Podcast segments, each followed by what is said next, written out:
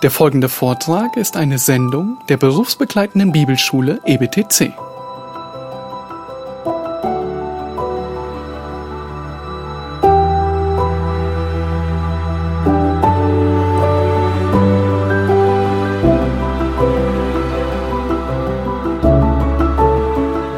Wir haben uns in den vergangenen Wochen mit den wunderbaren Lehren der Gnade beschäftigt. Wie ihr sehr wohl wisst, arbeiten wir dafür Textstellen aus der Schrift durch. Auf diese Weise sind wir verpflichtet zu bekräftigen, was das Wort Gottes sagt, weil es dort so steht. Wenn man einmal den Pfad dieser versweisen Auslegungspredigt verlassen hat und sich auf thematische beziehungsweise dogmatische Studien einlässt, besteht immer das potenzielle Risiko, beschuldigt zu werden. Man verstricke sich in etwas philosophischen oder irgendwas rationalen, etwas logischen und ziehe Schlussfolgerungen, die der Schrift nicht standhalten würden.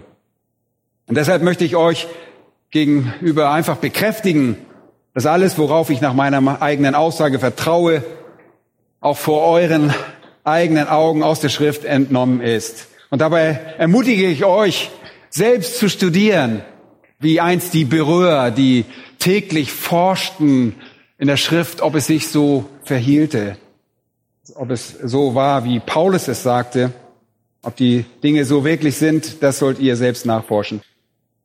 Und wir wollen mit unserem Ansatz nicht dem Pfad der menschlichen Logik folgen, obwohl das nicht unlogisch ist, was wir sagen. Wir wollen nicht zu unseren eigenen Schlussfolgerungen kommen. Ich möchte vielmehr das präsentieren, was das Wort Gottes zu sagen hat. Und das Wort Gottes spricht diese sehr wichtigen Lehren an. Deshalb nur ein kurzer Rückblick. Wir haben damit begonnen, uns mit der Lehre des Beharrens der Heiligen zu beschäftigen oder der Bewahrung der Heiligen. Und das bedeutet, wenn ihr jemals errettet werdet, habt ihr für immer die Hoffnung auf ewiges Leben. Eure Errettung kann nie rückgängig gemacht werden. Ihr könnt euer Heil nicht verlieren, weil Gott uns davor bewahren kann. Und die Frage, ob er das will, das brauchen wir nicht zu diskutieren, das wissen wir, das will er. Also er kann es, er kann uns bewahren und er kann uns bewahren, dass wir straucheln und er wird uns letztlich vor das Angesicht seiner Herrlichkeit stellen. So fasst Judas das auch zusammen am Ende seiner Epistel. Und letztlich haben wir auch gesagt, dass wir bis zum Ende bewahrt werden, weil wir von Anfang an für diesen Zweck auserwählt wurden. Und das hat uns zur Lehre der göttlichen Auserwählung geführt, zur Lehre der Vorherbestimmung, dass Gott vor Anbeginn der Welt bestimmt hat, wen er zur Herrlichkeit führen würde. Wen auch immer er beruft, den rechtfertigt er deshalb und wen er rechtfertigt, den verherrlicht er auch. Deshalb steht die große Lehre der Bewahrung im Zusammenhang mit der Lehre der Auserwählung oder Vorherbestimmung. Wir haben in drei Predigten uns viele, viele Schriftstellen angeschaut, die die Lehre der Auserwählung lehren und habe euch das so präsentiert, wie das in der Schrift erscheint. Nun, nachdem ihr diese Lehre verstanden habt, werdet ihr sie überall in der Schrift finden und ihr werdet sie entweder überall akzeptieren oder ihr werdet den Rest eurer Zeit ständig dagegen ankämpfen, wenn diese Verse euch direkt ins Gesicht springen aus der Schrift, ja. Jede Diskussion über die Lehre der Vorherbestimmung oder der Lehre der göttlichen Auserwählung basiert auf einer anderen Lehre, auf einer weiteren Lehre. Gott muss uns retten. Er muss uns auserwählen, uns berufen, uns erneuern, uns rechtfertigen durch seine göttliche Kraft, weil wir weder bereit noch fähig sind, das aus eigener Kraft zu tun. Und das führt uns zu dem, was wir die Lehre der absoluten Unfähigkeit, die Lehre der absoluten Unfähigkeit, so wollen wir das mal nennen. Die Bezeichnung an sich findet ihr wahrscheinlich so nirgendwo anders, aber für uns ist sie einfach nur zweckdienlich, um zu erklären, was wir meinen. Um diese Diskussion zu beginnen, möchte ich euch einfach mal bitten, dass ihr das Johannesevangelium Kapitel 11 aufschlagt. Dieser Text wird uns eine gute Analogie geben, um unsere Diskussion einzuleiten. Eine sehr gute Veranschaulichung. Johannes 11 ist ein bemerkenswertes Kapitel für alle, die die Bibel verstehen, weil es die Auferstehung eines der engsten Freunde Jesu beschreibt. Ihr wisst, wer das ist? Ein Mann namens Lazarus, der zwei Schwestern namens Maria und Martha hatte, in deren Haus Jesus Zeit verbrachte. Sie waren Gläubige und Jesu Freunde. Im elften Kapitel des Johannesevangeliums wurde der in Bethanien lebende Lazarus, das ist ungefähr drei Kilometer östlich auf der Rückseite des Ölberges, dieses Bethanien, er wurde krank. Und in Vers drei heißt es sogar, dass er sehr krank war und seine Schwestern Maria und Martha übersandten eine Nachricht an den Herrn Jesus, die besagte, Herr, siehe, der, den du lieb hast, ist krank. Und das zeigt uns, dass Jesus eine ganz besondere Zuneigung für seinen Freund Lazarus empfand. Jesus hörte das und sagte in Vers 4, diese Krankheit ist nicht zum Tode, sondern zur Verherrlichung Gottes, damit der Sohn Gottes dadurch verherrlicht wird. Gott beabsichtigte also etwas mit dieser Krankheit und es ging letztlich nicht darum, Lazarus einfach nur sterben zu lassen. Jesus liebte Martha, Vers 5, er liebte ihre Schwester, er liebte Lazarus, aber als er hörte, dass dieser krank sei, blieb er noch zwei Tage länger an dem Ort, an dem er war. Er reagierte nicht sofort, aber letztlich geht er doch dorthin und als er ankam, was natürlich nach Marias und Marthas Empfinden viel zu spät war, lesen wir in Vers 17, fand er ihn schon vier Tage im Grab liegend. Vers 19. Und viele von den Juden waren zu Martha und Maria gekommen, um sie wegen ihres Bruders zu trösten. Und so war das in der Gesellschaft üblich, wenn jemand starb, dann scharte man sich alle möglichen Leute um sich, alle Hinterbliebenen und trauerte und versuchte sie zu trösten. An Vers 21 klagt Martha Jesus an und sagt zu ihm, Herr, wenn du hier gewesen wärst, mein Bruder wäre nicht gestorben. Offensichtlich hatte sie großes Vertrauen in seine Heilkraft, aber nicht in die Kraft der Auferweckung. Er sagte zu ihr, dein Bruder wird auferstehen. Und sie antwortet, ich weiß, dass er auferstehen wird in der Auferstehung am letzten Tag. Und Jesus sagte, ich bin die Auferstehung und das Leben. Wer an mich glaubt, wird leben, auch wenn er stirbt. Und jeder, der lebt und an mich glaubt, wird in Ewigkeit nicht sterben. Glaubst du das? Sie antwortete oder sagte, ja, Herr, ich glaube, dass du der Christus bist, der Sohn Gottes, der in die Welt kommen soll. Und so führten sie also diese kleine theologische Diskussion und sie versteifte sich auf die Auferstehung am letzten Tag als einzige Hoffnung für ihren Bruder. Aber die Geschichte geht weiter. Vers 32 kam Maria dorthin, wo Jesus sah, fiel ihm zu Füßen und sagte, Herr, wenn du hier gewesen wärst, mein Bruder wäre nicht gestorben. Dasselbe hat auch ihre Schwester gesagt. Als nun Jesus sah, wie sie weinte und die Juden die mit ihr gekommen waren, weinten, seufzte er im Geist und wurde bewegt und sprach, wo habt ihr ihn hingelegt? Sie sprechen zu ihm, Herr, komm und sieh. Jesus weinte. Da sagten die Juden, seht, wie hatte er ihn so lieb? Etliche von ihnen aber sprachen, konnte der, welcher dem Blinden die Augen geöffnet hat, nicht dafür sorgen, dass auch dieser nicht gestorben wäre? Fast jeder dachte also, er könnte Kranke heilen. Und in Vers 38 war Jesus tief bewegt und kam zum Grab. Es war aber eine Höhle und ein Stein lag darauf. Jesus spricht, hebt den Stein weg. Martha, die Schwester des Verstorbenen, spricht zu ihm, Herr, er riecht schon. Denn er ist schon vier Tage hier. Jesus spricht zu ihr, habe ich dir nicht gesagt, wenn du glaubst, wirst du die Herrlichkeit Gottes sehen? Da hoben sie den Stein weg. Jesus aber hob die Augen empor und sprach, Vater, ich danke dir, dass du mich erhört hast. Ich aber weiß, dass du mich alle Zeit erhörst, doch um der umherstehenden Menge willen habe ich es gesagt, damit sie glauben, dass du mich gesandt hast. Vers 43. Und als er dies gesagt hatte, rief er mit lauter Stimme, Lazarus, komm heraus! Was uns interessieren soll, ist, dass Jesus einem Toten einen Befehl gibt oder gab. Und ich habe schon einige Tote in meinem Leben gesehen. Glaubt mir das. Ich war Rettungssanitäter für fünf Jahre und ich habe einige Tote gesehen. Ich habe auch einige Beerdigungen gehalten. Und ich kann euch eins sagen, Tote reagieren einfach nicht. Die antworten nicht. Insbesondere würde ich nie einem Toten sagen, Hans, komm, steh auf. Ah, ich erinnere mich an einen Fall, wir versuchten eine Frau wieder zum Leben erwecken. Und ich weiß nur, dass wir ihr wahrscheinlich einige Rippen dabei gebrochen haben. Aber da gab, es gab einfach keine Reaktion. Wir haben diese Frau angesprochen, aber die reagierte nicht. Und so ist es mit jedem Toten, natürlich, das weiß jeder. Man würde einfach keine Worte vergeuden und sagen, steh auf. Man würde sich völlig lächerlich machen, wenn man mit einem Toten spricht.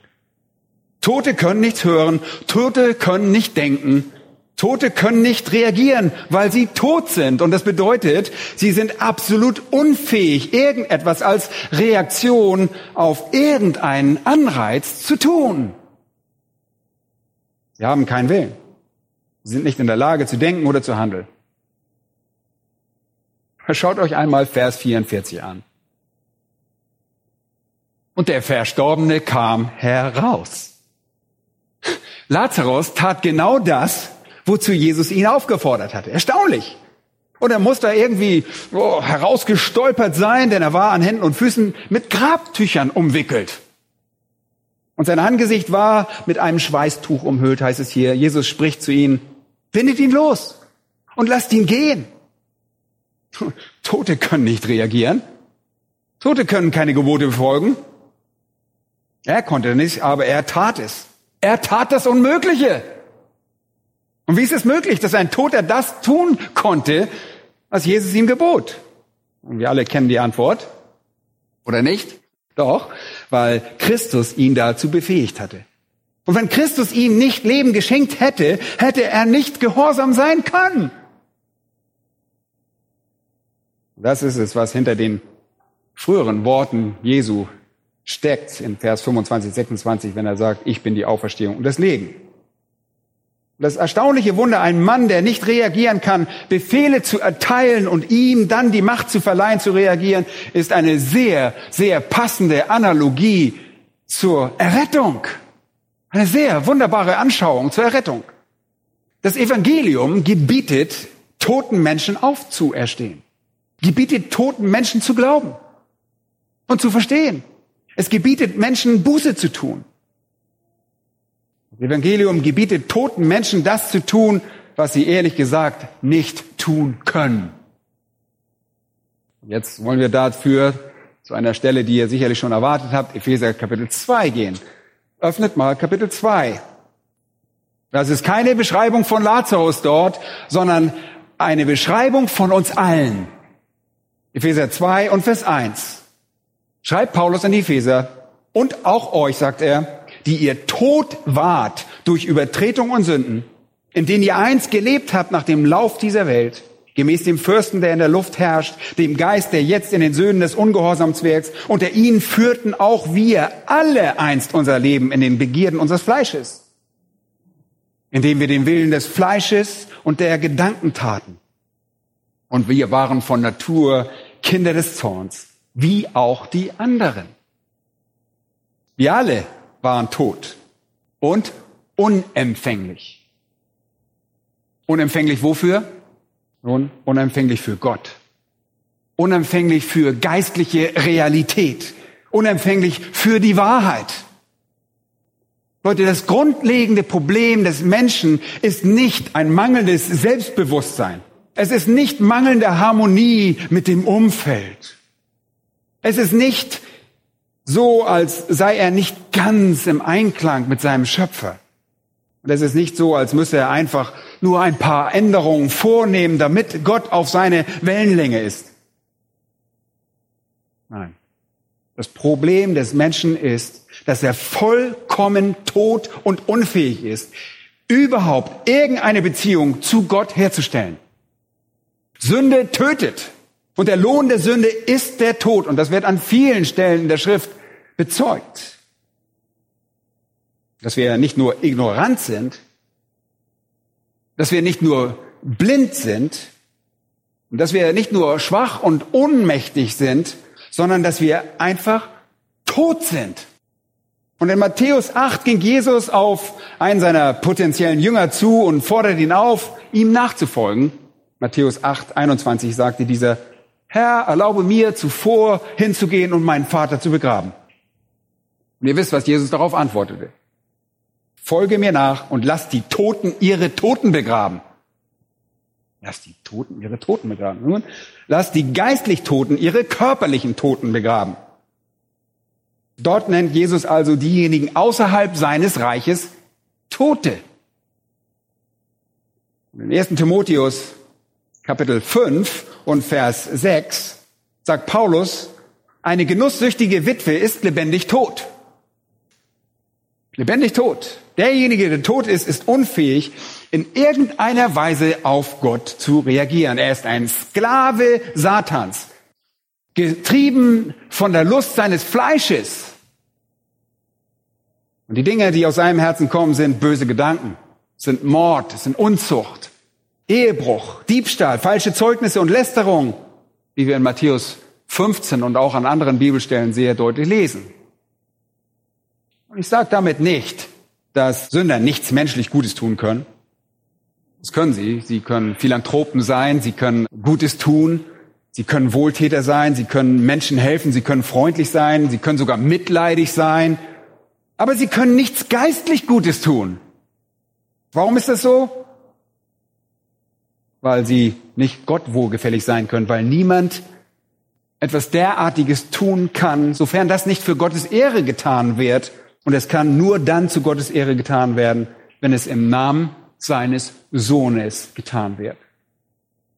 Obwohl es also menschlich gesehen gut ist, also der, was der ungläubige Mensch tut, ist dieses Gute tot und nutzlos. Es hat absolut nichts mit Gott zu tun. Und in Lukas 6, 22 heißt es, und wenn ihr denen Gutes tut, die euch Gutes tun, was für einen Dank erwartet ihr dafür? Denn auch die Sünder tun dasselbe. Selbst Jesus gibt dort zu, dass Menschen Gutes tun. Aber es ist Gutes aus menschlicher Perspektive und damit im gewissen Sinne schlecht. Ja, gut im Sinne des Menschlichen, schlecht im Sinne, dass diese Menschen keine reinen Motive haben und es keine Auswirkung auf die Beziehung zu Gott hat. Leute, nichts davon erfreut Gott. Nichts davon. Und ich denke, dieser Gedanke wird in Lukas 11, 13 mit den Worten, wenn nur ihr, die ihr böse seid, euren Kindern gute Gaben zu versteht, ausgedrückt. Obwohl ihr böse seid, tut ihr euren Kindern Gutes, weil Eltern tun das einfach instinktiv. Aber es ist nichts etwas Gutes, das Gott in irgendeiner Weise befriedigt. Und selbst die Eingeborenen auf Malta, die wir in Apostelgeschichte 28 finden, erwiesen dem Paulus große Güte. Und das ist einfach nur eine Art heidnischer Freundlichkeit und Güte. Wir würden das nie leugnen. Aber es hat keine Beziehung zu Gott, es zählt nicht. Aber zurück zu Kapitel 2 im Epheserbrief. Der Sünder ist geistlich tot. Und er ist so tot, dass alles, woran er beteiligt ist, als von dieser Welt, vom Teufel und vom Fleisch zusammengefasst werden kann. Außerhalb dieses Rahmens kann er gar nichts tun. Wenn er also zu Vers 4 kommt und wenn ihr anfangt, da über Errettung zu reden, fängt das nicht etwa mit den folgenden Worten an wie, doch eines Tages seid ihr zur Besinnung gekommen. Das steht da nicht, oder? Zumindest in meiner Bibel nicht, vielleicht in der revidierten so und so. Nein, da steht, da steht, Gott aber, der reich ist an Erbarmen, hat um seiner großen Liebe willen, mit der er uns geliebt hat, auch uns, die wir tot waren, durch die Übertretung lebendig gemacht. Er hat es getan. Er hat uns mit Christus lebendig gemacht. Aus Gnade seid ihr errettet. Gott hat uns zusammen mit Christus auferweckt. Ihr sagt jetzt vielleicht, ja, aber wir mussten glauben. Natürlich musstet ihr glauben. Vers 8 heißt es, denn aus Gnade seid ihr gerettet durch den Glauben. Aber hört mal weiter. Und das nicht aus euch. Gottes Gabe ist es. Seht ihr selbst, der Glaube ist den Toten gegeben worden. Selbst der Glaube musste uns gegeben werden. Schlagt einmal 2. Petrus Kapitel 1 auf. Ich weiß, wir sind wieder heute fleißig unterwegs. 2. Petrus Kapitel 1, Vers 1. Und da heißt es Simon Petrus, Sklave und Apostel Jesu Christi. Ja, hört euch das gut an. An die, welche den gleichen kostbaren Glauben wie wir was? Empfangen haben. Wir alle haben Glauben, weil wir ihn empfangen haben. Das ist eine Gabe Gottes. Oder ihr erinnert euch an Philippa, Kapitel 1 und Vers 29, das macht sehr deutlich, da heißt es, denn euch wurde, was Christus betrifft, die Gnade, was? Verliehen. Verliehen. Nicht nur an ihn zu glauben, sondern auch um seinen Willen zu leiden. Gott hat euch also die Gnade verliehen, um Christi Willen zu glauben und zu leiden. Das ist Gnade, die verliehen wurde. Wenn Gott euch nicht die Kraft verleihen würde zu glauben, könntet ihr nicht glauben, denn ihr seid, wir alle sind von Natur aus tot. Das muss uns von Gott gewährt werden. Tote können nicht reagieren. Deshalb wird die Analogie des Todes verwendet. Deshalb gebraucht er Worte des Todes und nicht etwa Worte der Krankheit. Oh, ihr seid ein bisschen krank. Nein, ihr seid tot, geistig tot, sagt er. Schaut einmal auf Apostelgeschichte Kapitel 3. Da heilen Petrus und Johannes einen Lahm und dort in Vers 16 heißt es, und auf den Glauben an seinen Namen hin hat sein Name diesen hier stark gemacht, den ihr seht und kennt. Ja, der uns durch ihn gewirkt ist, hier impliziert Glaube, durch ihn gewirkte Glaube hat ihm diese volle Gesundheit gegeben vor euch allen. Und der Glaube des Mannes an Christus musste durch Christus kommen. Oder denkt einmal an die Worte, die uns allen so sehr bekannt sind aus Philippa Kapitel 1 und Vers 6. Sagt Paulus, weil ich davon überzeugt bin, dass der, welcher in euch ein gutes Werk angefangen hat. Wer hat es angefangen? Gott hat es angefangen. Wer wird es auch vollenden bis auf den Tag Jesu Christi? Er hat es angefangen und er wird es auch beenden. Es kommt von Gott. 1. Korinther 1, Vers 29 heißt es, das ist da, damit sich kein Fleisch vor ihm rühme. Warum? Vers 30. Durch ihn aber seid ihr in Christus Jesus. Durch ihn seid ihr in Christus Jesus. Und deshalb steht in Vers 31, wer sich rühmen will, der rühme sich des Herrn. Tote sind nicht gehorsam. Tote reagieren nicht. Tote erstehen nicht auf. Tote tun gar nichts. Das können sie nicht. Die Realität ist, dass wir aufgrund der Sünde geistlich tot sind. Wenn wir weiter am Ende des Epheserbriefes schauen, in Epheser Kapitel 4 und Vers 18, oder in Vers 17 beginnt das eigentlich schon, da heißt es, die Heiden wandeln in der Nichtigkeit ihres Sinnes. Und dann folgt in Vers 18, deren Verstand verfinstert ist und die entfremdet sind dem Leben Gottes. Das ist nur eine andere Art und Weise, wie man das ausdrücken könnte. Körperlich am Leben, aber geistlich tot. Ausgeschlossen vom Leben Gottes. Auch Kolosser 2 und Vers 13, da lesen wir, geht da Paulus näher darauf ein. Er hat euch, die ihr tot wart in den Übertretungen dem unbeschnittenen Zustand eures Fleisches mit ihm lebendig gemacht. Tod in Übertretung. Im Griechischen als Lokativ der Sphäre bekannt. Er lebt in der Sphäre des Todes, im Reich des Todes. Ihr lebt im Reich des Todes, aller geistlichen Sinne beraubt, beherrscht von eurem Fleisch, das unbeschnitten oder unrein ist. Und in diesem Zustand hat er euch lebendig gemacht. Und genau das steht in Epheser 2. Dieser Zustand des geistlichen Todes war nicht der ursprüngliche Zustand des Menschen, als Gott ihn schuf. Als Gott Adam und Eva schuf, waren sie geistlich lebendig. Sie hatten Gemeinschaft mit Gott, Sie wandelten und sprachen mit ihm und sie waren Gott von Natur aus gehorsam.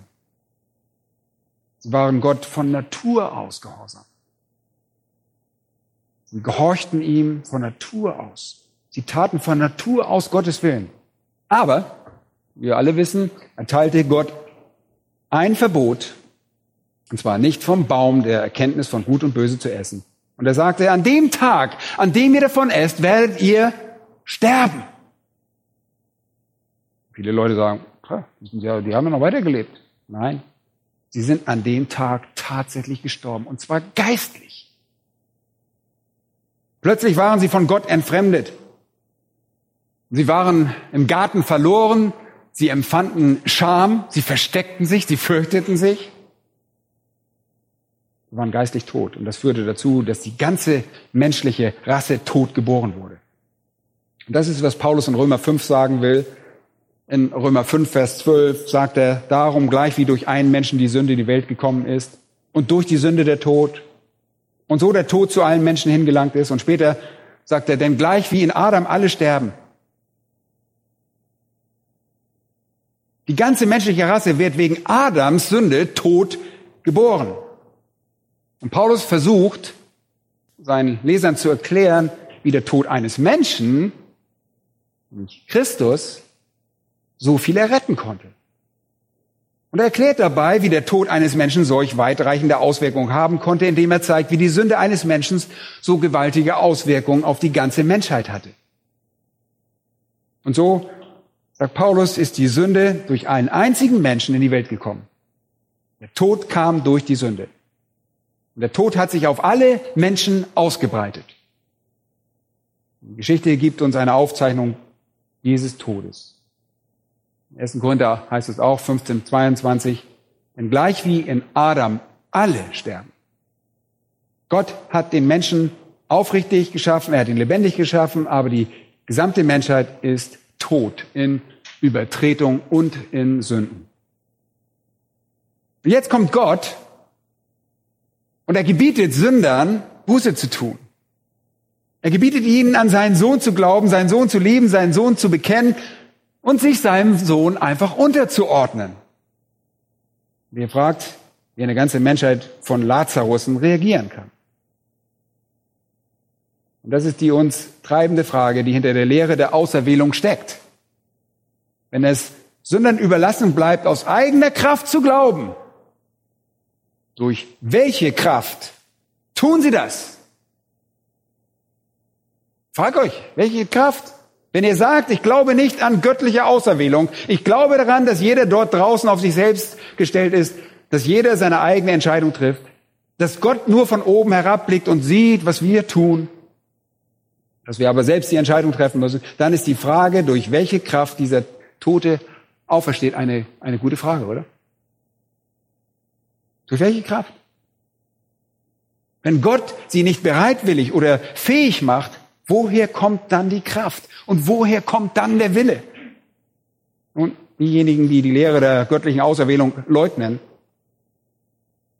müssen glauben, dass es etwas im Menschen selbst gibt, das ihn befähigt und bereitwillig macht, bereitwillig zu werden und zum Leben aufzuerstehen.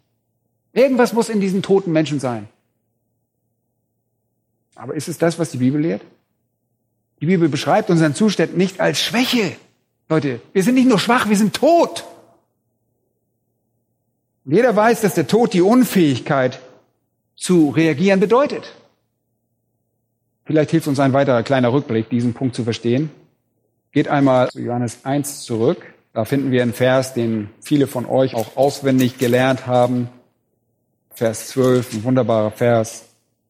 Da heißt es, wie viele ihn aber aufnahmen. Aber hört gut zu. Den gab er Macht.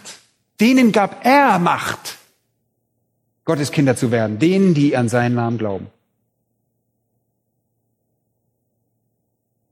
Und dann heißt es Vers 13, den lernen wir meistens nicht mit auswendig, nur Vers 12, aber Vers 13, die nicht aus Blut, noch aus dem Willen des Fleisches, noch aus dem Willen eines Mannes, sondern von Gott geboren sind.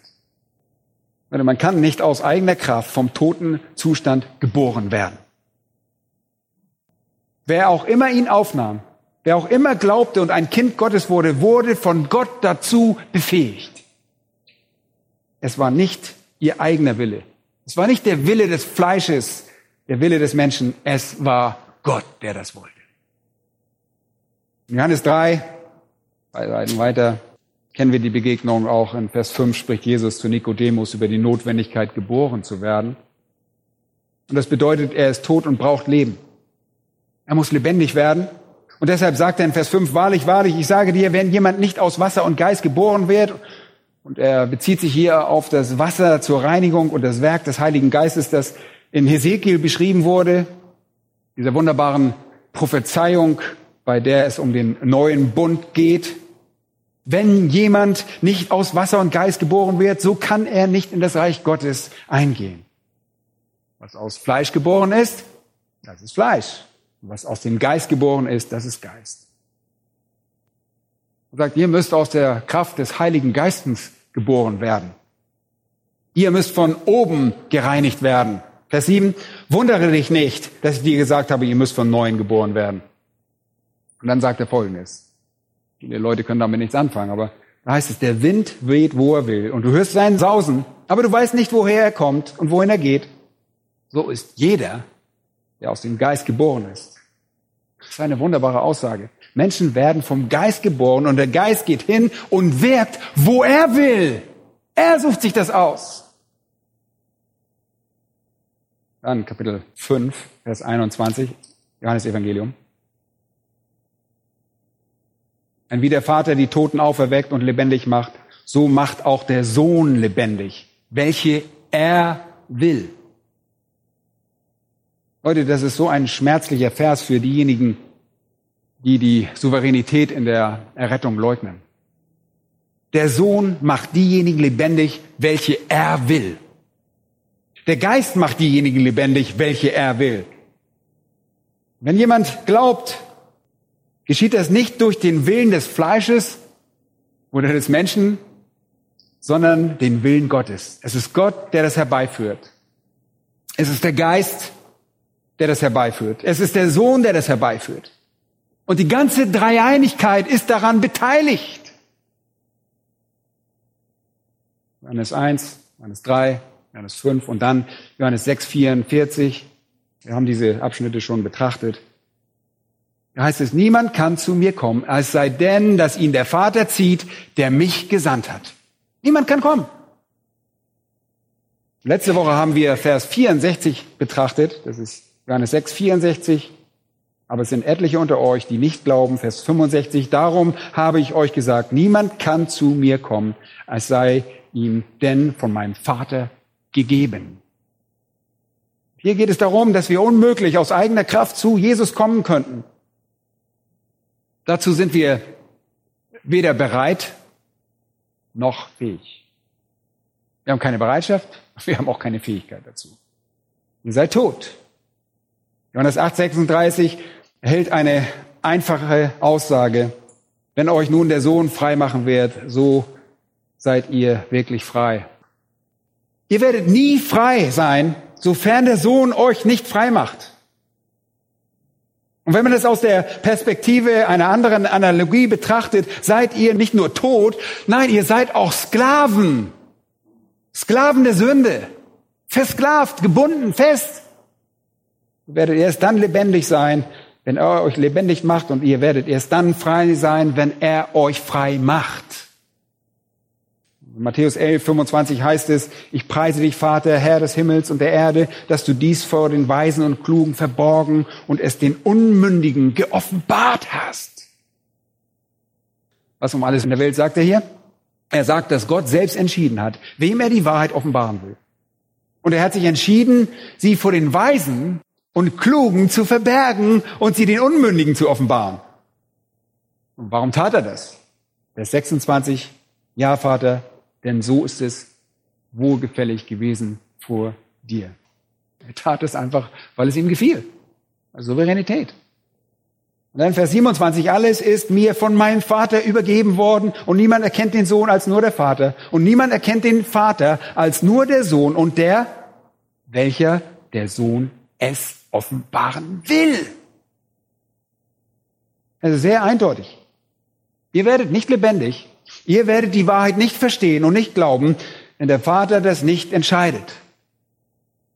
Und dennoch, und das ist das ständig wiederholende Paradoxon in der Schrift, das offensichtliche Paradoxon in Vers 28 heißt es, kommt her zu mir alle, die ihr mühselig und beladen seid, so will ich euch erquicken.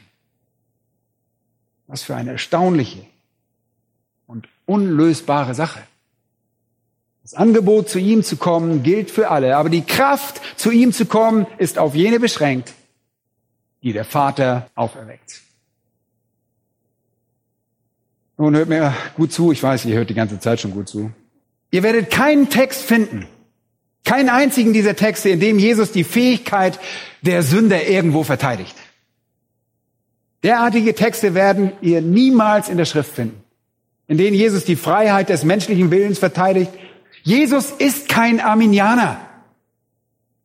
All diese Schriftstellen, die ich durchgegangen bin, und viele andere schreiben das Werk der Errettung Gott zu. Der Wille und die Kraft sind ganz auf seiner Seite. Das demütigt uns. Und die Frage, können Sünder sich dafür entscheiden und sind sie fähig dazu, weiter zu beantworten, möchte ich noch etwas genauer darauf eingehen, was es bedeutet, ein lebender Toter zu sein. Und ich möchte das noch im Detail aufzeigen. Was sagt die Bibel über das menschliche Herz? Und da können wir ganz zurückgehen in das Buch 1. Mose, Kapitel 6, Vers 5 lesen wir eine Stelle, die das wunderbar beschreibt. Wir wollen uns ein paar Verse aus dem Alten Testament betrachten, aber hier in 1. Mose 6, Vers 5 sehen wir die ganze menschliche Rasse seit dem Sündenfall. In Vers 5 spricht der Herr über das Herz des Menschen. Und er sagt, der Herr, das ist Jahwe, sah, dass die Bosheit des Menschen sehr groß war auf der Erde und alles Trachten der Gedanken seines Herzens alle Zeit nur böse. Also immer Ausschließlich, kontinuierlich. Es war immer so. Da reute es den Herrn, dass er den Menschen gemacht hatte auf der Erde und es betrübte ihn in seinem Herzen. Und die biblische Diagnose des menschlichen Herzens ist, dass es böse ist. Und es ist absolut nur böse und nichts als nur böse. das ist alles. In Jeremia Kapitel 17 sagt der Prophet, Überaus trügerisch ist das Herz und bösartig. Im Psalm 143, Vers 2 heißt es, denn vor dir ist kein lebendiger gerecht. In Sprüche 20.9 wird folgende Frage gestellt. Wer kann sagen, ich habe mein Herz geläutert. Ich bin rein geworden von meiner Sünde. Antwort? Keiner. Niemand. Niemand kann sagen, ich habe die Kurve gekriegt. Ich habe mein Leben gereinigt. Ich habe die richtige Entscheidung getroffen. Nein. Jeremia 13, 23 stellt folgende Frage. Kann wohl ein Moor, ein Kuschit, ein Äthiopier seine Haut verwandeln oder ein Leopard seine Flecken? Der Prophet sagt, dann könntet ihr auch Gutes tun, die ihr gewohnt seid, Böses zu tun. Wenn ihr die biblische Diagnose des menschlichen Herzens betrachtet, gibt es da einfach nichts, das reagieren kann das ist trügerisch und bösartig. Und aus diesem Herzen kommt hervor alles Mögliche. Die sind, sind all die Sünden und Bosheiten, die es charakterisieren. Wenn ihr das Herz aus biblischer Perspektive betrachten wolltet, könntet ihr noch viele andere Stellen heranziehen. Aber lasst uns einmal über die Gesinnung reden. Wie sieht es mit unserer Gesinnung aus? Wenn das Herz etwas Tiefes ist und die Gesinnung vielleicht unser oberflächliches Denken, wenn ihr so eine Unterscheidung mal vornehmen wollt. Wie steht es dann mit der Gesinnung? Können wir nicht dieses ganze Zeug durcharbeiten und dieses innere Böse, das wir in uns haben, irgendwie außer Kraft setzen? Können wir nicht irgendwie die Kurve kriegen und ein solides Bekenntnis aus eigener Kraft entwickeln? Und Römer 1, 28 heißt es von gottlosen Menschen, Gott hat sie dahingegeben in unwürdige Gesinnung zu verüben, was sich nicht geziemt. Und das Wort bedeutet im Prinzip ein Verstand, der nicht funktioniert. Nicht Wiedergeborene haben einen Verstand, der nicht funktioniert in Bezug auf diese geistlichen Dinge. Darüber hinaus sagt 2. Korinther 4, 4, der Gott dieser Weltzeit hat die Sinne verblendet, sodass ihn das helle Licht des Evangeliums nicht aufleuchtet. Dann schaut euch, ich weiß gar nicht, wo wir zuerst hingehen sollen, aber Römer Kapitel 8 an. In Römer Kapitel 8, da führt uns noch in ein anderes Problem ein. Römer 8, Vers 5. Das ist, denn diejenigen, die gemäß der Wesenart des Fleisches sind, trachten nach dem Fleisch, was dem Fleisch entspricht. Diejenigen aber, die gemäß der Wesensart des Geistes sind, trachten nach dem, was dem Geist entspricht. Also funktioniert das einfach. Wenn ihr gemäß dem Fleisch seid, dann ist eure Gesinnung dem Fleisch ergeben. In Vers 6 heißt es, denn das Trachten des Fleisches ist Tod. Da steht's. Das ist charakteristisch für den geistlichen Tod. Eure Gesinnung ist auf das Fleisch ausgerichtet. In Vers 7, weil nämlich das Trachten des Fleisches Feindschaft gegen Gott ist, denn es unterwirft sich dem Gesetz Gottes nicht. Und ein ganz entscheidender Beisatz, kann es auch nicht. Vers 8, die im Fleisch sind, können Gott nicht gefallen. Und das ist eine ziemlich wasserfeste Beschreibung. Vorhin haben wir aus Epheser 4, die Verse 17 und 18 gelesen dass die Heiden in der Nichtigkeit ihres Sinnes wandeln oder die Lehre ihres Sinnes und dass ihr Verstand verfinstert ist und sie dem Leben entfremdet sind wegen der Unwissenheit in ihnen, wegen der Verhärtung ihres Herzens und dass sie sich deshalb der Zügellosigkeit ergeben haben, um jede Art von Unreinheit zu verüben mit unersättlicher Gier. Leute, jede Beschreibung ist dieselbe.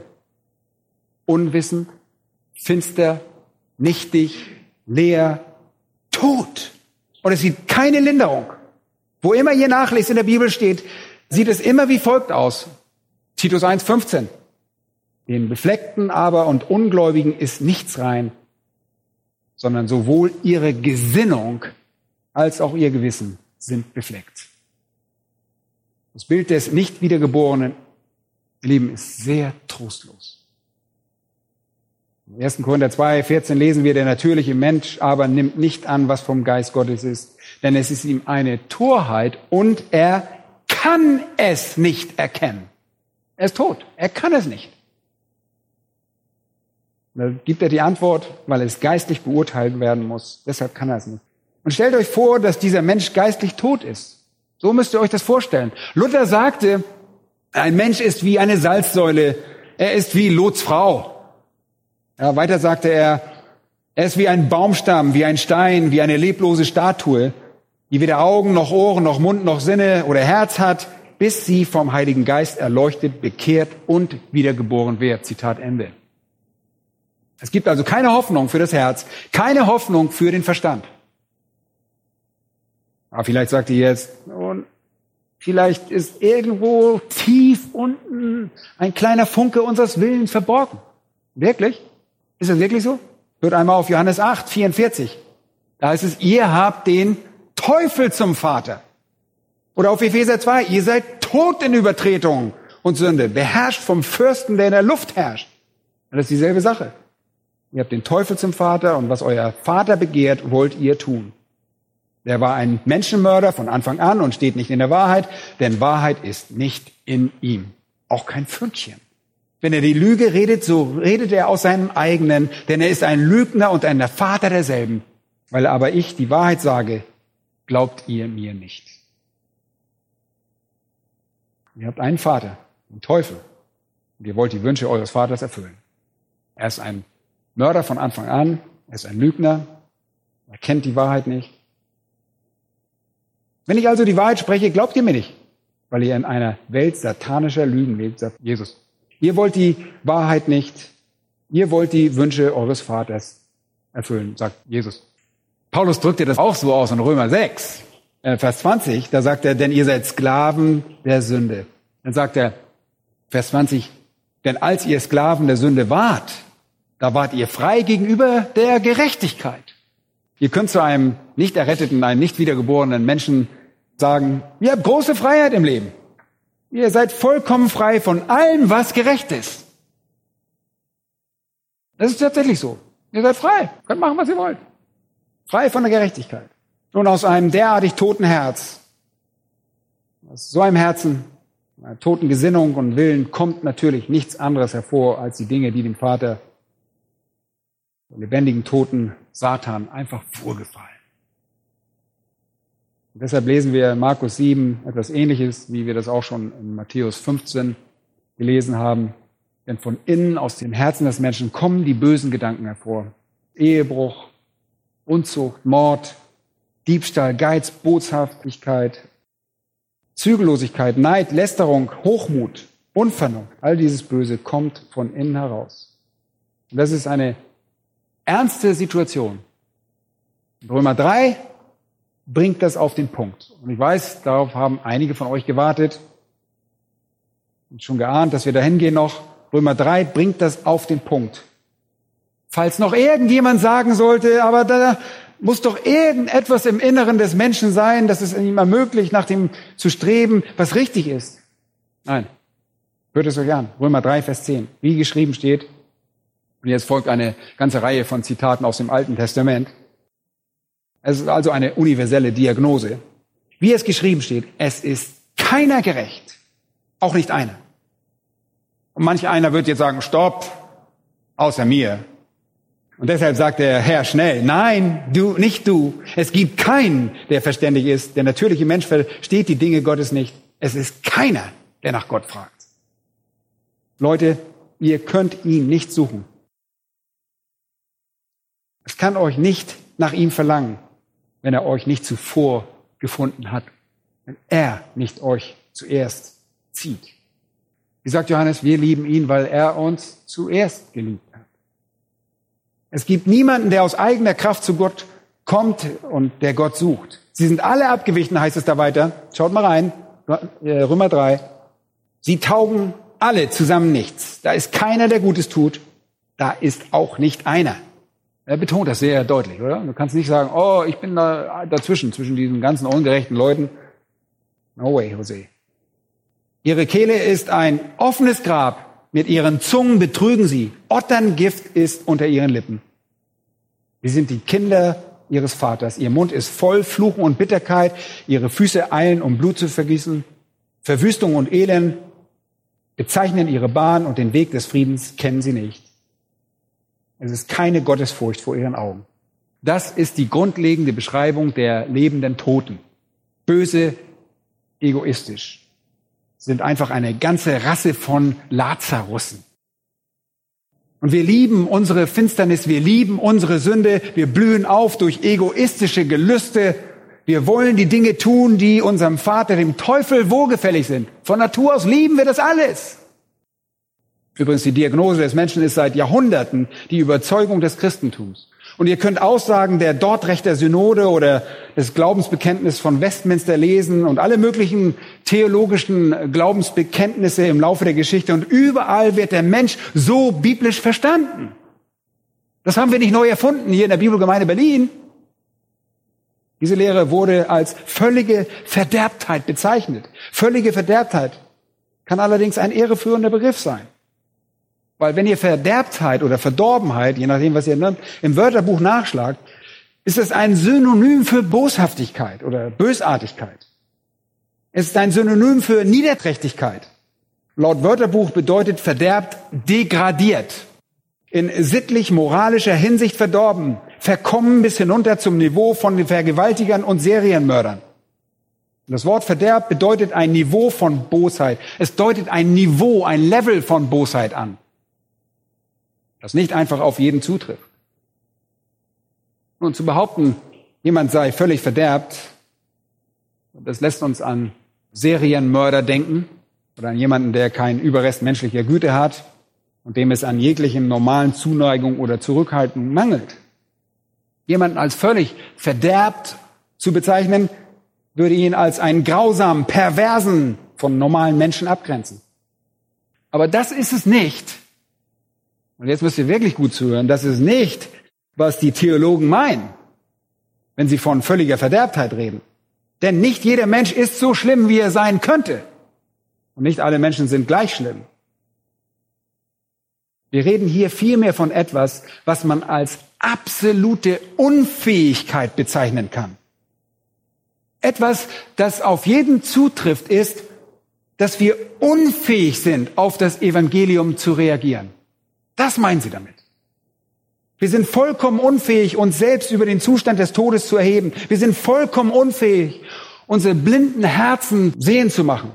Wir sind völlig unfähig, uns selbst aus unserer Versklavung unter die Sünde zu befreien. Wir sind vollkommen unfähig, uns von der Unwissenheit abzuwenden und der Wahrheit zuzuwenden. Dazu sind wir völlig unfähig. Und wir sind vollkommen unfähig, nicht länger gegen Gott zu rebellieren oder seinem Wort gegenüber feindselig zu sein. Wir sind nicht nur unfähig dazu, wir sind auch nicht bereit dazu. Wir sind nicht bereit, Buße zu tun, wir sind nicht bereit zu glauben.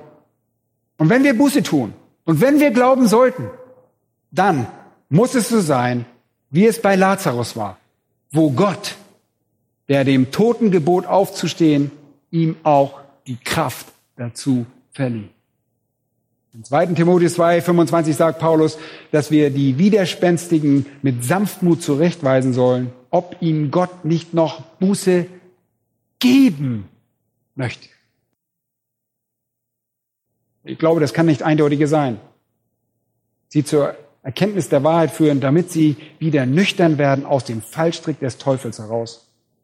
Der einzige Weg, dem Fallstrick des Teufels zu entkommen, ist, wieder zur Vernunft zu kommen. Ihr könnt nur zur Vernunft kommen, wenn ihr die Wahrheit kennt. Und ihr könnt die Wahrheit nur dann kennen, wenn Gott euch Buße gewährt. Ich glaube, das ist deutlich. Also noch einmal. Epheser 2, 8 und 9. Denn aus Gnade seid ihr gerettet durch den Glauben und das nicht aus euch. Gott muss Buße gewähren. Gott muss Glauben gewähren. Und der Kern dieser großartigen Wahrheit ist, dass Gott selbst die Toten lebendig machen muss. Wiedergeburt ist das, was Theologen als monagistisch bezeichnen würden und auch sehen würden. Es ist ein Werk monergistisch von einer Quelle, aus einer Richtung. Ja, ihr kennt alle Mono und Stereo. Ja, heute jetzt alle Stereo, aber es kommt aus einer Quelle, von Gott allein. Das ist ein Werk einzig und allein von Gott. Bei der Wiedergeburt sind wir im Prinzip passiv.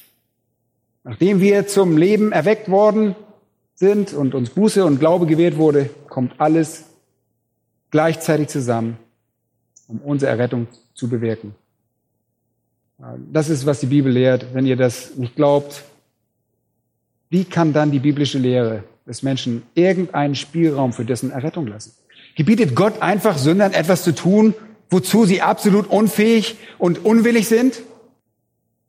Wenn jemand diese Lehre leugnet und dann evangelisiert, ist das für mich so, als würde man auf einer Brücke über Stromschnellen stehen, jemand in Schwierigkeiten sieht und zu ihm zurufen, hey, ich habe Nachrichten für dich. Wenn du da alleine rauskommst, werden wir dich abtrocknen. Los, komm raus. So ist es. Er kann da nicht rauskommen. Ihr bietet ihm nichts an, wozu er selbst in der Lage ist. Und die Berufung zum Evangelium ist ohne Kraft vollkommen sinnlos. Oder wollt ihr mir sagen, dass Gott für den Gläubigen nicht mehr tut als für die Unmengen, die jetzt in der Hölle sind? Dass wir einfach irgendetwas in uns gefunden haben, das uns lebendig gemacht hat?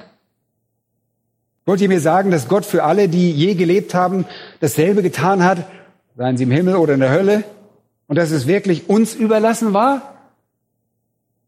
Das heißt, jeder, der in der Hölle ist, war einfach nicht bereit zu schwimmen. Hat einfach Pech gehabt? Nein. Titus 3,3 heißt es, denn auch wir waren einst unverständig. Achtet mal auf den Zustand, unverständlich, ungehorsam. Wir gingen in die Irre, dienten mannigfachen Lüsten und Vergnügungen, lebten in Bosheit und Neid, verhasst und einander hassend. Das ist eine ziemlich heftige Beschreibung. Dann aber, als aber die Freundlichkeit und Menschenliebe Gottes, unseres Retters erschien, Da hat er uns nicht um der Werke der Gerechtigkeit willen, die wir getan hätten, sondern aufgrund seiner Barmherzigkeit errettet durch das Bad der Wiedergeburt und durch die Erneuerung des Heiligen Geistes, den er reichlich über uns ausgegossen hat, durch Jesus Christus, unseren Retter. Er hat uns errettet, und zwar nicht durch irgendetwas, was wir getan hätten, sondern durch seine große Barmherzigkeit. Manche Leute haben versucht, Wiedergeburt, dieses Lebendigwerden zu einem ersten Schritt für die Bekehrung zu machen. Und dahinter verbirgt sich der Gedanke, dass die Wiedergeburt stattfindet und man dann irgendwann später einmal zum Glauben kommt, errettet wird. Aber das ist völlig, völlig unakzeptabel. Hier wird in Vers 5 das Wort Wiedergeburt benutzt. Titus 3, 5. Und es wird nur hier und in Matthäus 1928 im eskatologischen Sinne verwendet. Aber hier ist die einzige Stelle in der Bibel, wo ihr das Wort Wiedergeburt im Zusammenhang mit Errettung seht. Und achtet bitte darauf, es ist das Bad der Wiedergeburt und die Erneuerung des Heiligen Geistes. Wiedergeburt und Bad zeigen dieselbe herrliche Realität an. Ihr könnt nicht wiedergeboren werden, wenn ihr nicht reingewaschen wurdet. Und deshalb geschehen Wiedergeburt und Bekehrung gleichzeitig. Wisst ihr, es gibt Leute, die sogar glauben, man könne wiedergeboren werden, wenn man noch nicht errettet ist. Das ist ein Unsinn. Nein. Es ist ein Bad der Wiedergeburt. Die Wiedergeburt ist diese Reinwaschung. Es ist die Rettung. Es ist die Bekehrung. Es ist die Erlösung. Es ist diese Rechtfertigung. es ist die Heiligung. Und das alles bei diesem großen Wunder geschieht dies alles gleichzeitig. Und es geschieht, wenn wir der Schrift glauben, so dass wir wiedergeboren werden durch das lebendige und in uns wohnende Wort Gottes. Und ihr hört das Evangelium, ihr glaubt an das Evangelium, weil ihr genau in diesem Moment wiedergeboren werdet, reingewaschen werdet, bekehrt werdet, erlöst werdet, freigekauft werdet, gerechtfertigt werdet, geheiligt werdet. Und das geschieht alles gleichzeitig, genau wie bei Lazarus. Und wir steigen aus dem Grab empor. Und am Ende erhält Gott die Ehre. Wir werden den Rest unseres Lebens hier und in Ewigkeit ihn preisen dafür. Und Paulus sagt, oh, welche Tiefe des Reichtums, sowohl der Weisheit als auch der Erkenntnis Gottes. Wie unergründlich sind seine Gerichte und wie unausforschlich seine Wege. Leute, wenn ihr darüber brütet und nicht ganz begreift, wie das funktioniert und zusammenpasst, gilt immer noch, wer da will, der komme. Denkt daran, das ist unausforschlich und unergründlich. Ihr seid nicht allein, wenn ihr sagt, das kapiere ich nicht, das, das bringe ich nicht alles zusammen. Ich auch nicht. Und er fährt fort und sagt dann, denn wer hat den Sinn des Herrn erkannt? Oder wer ist sein Ratgeber gewesen? Ihr könnt es definitiv nicht ganz verstehen. Und ihr könnt definitiv nicht euren eigenen Senf dazugeben und meinen, dann habt ihr die Wahrheit gefunden. Ihr solltet einfach wissen, denn vor ihm und durch ihn und für ihn sind alle Dinge. Ihm sei die Ehre in Ewigkeit. Amen.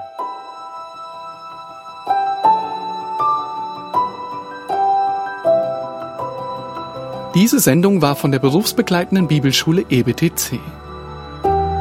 Unser Ziel ist, Jünger fürs Leben zuzurüsten, um der Gemeinde Christi zu dienen. Weitere Beiträge, Bücher und Informationen findest du auf ebtc.org.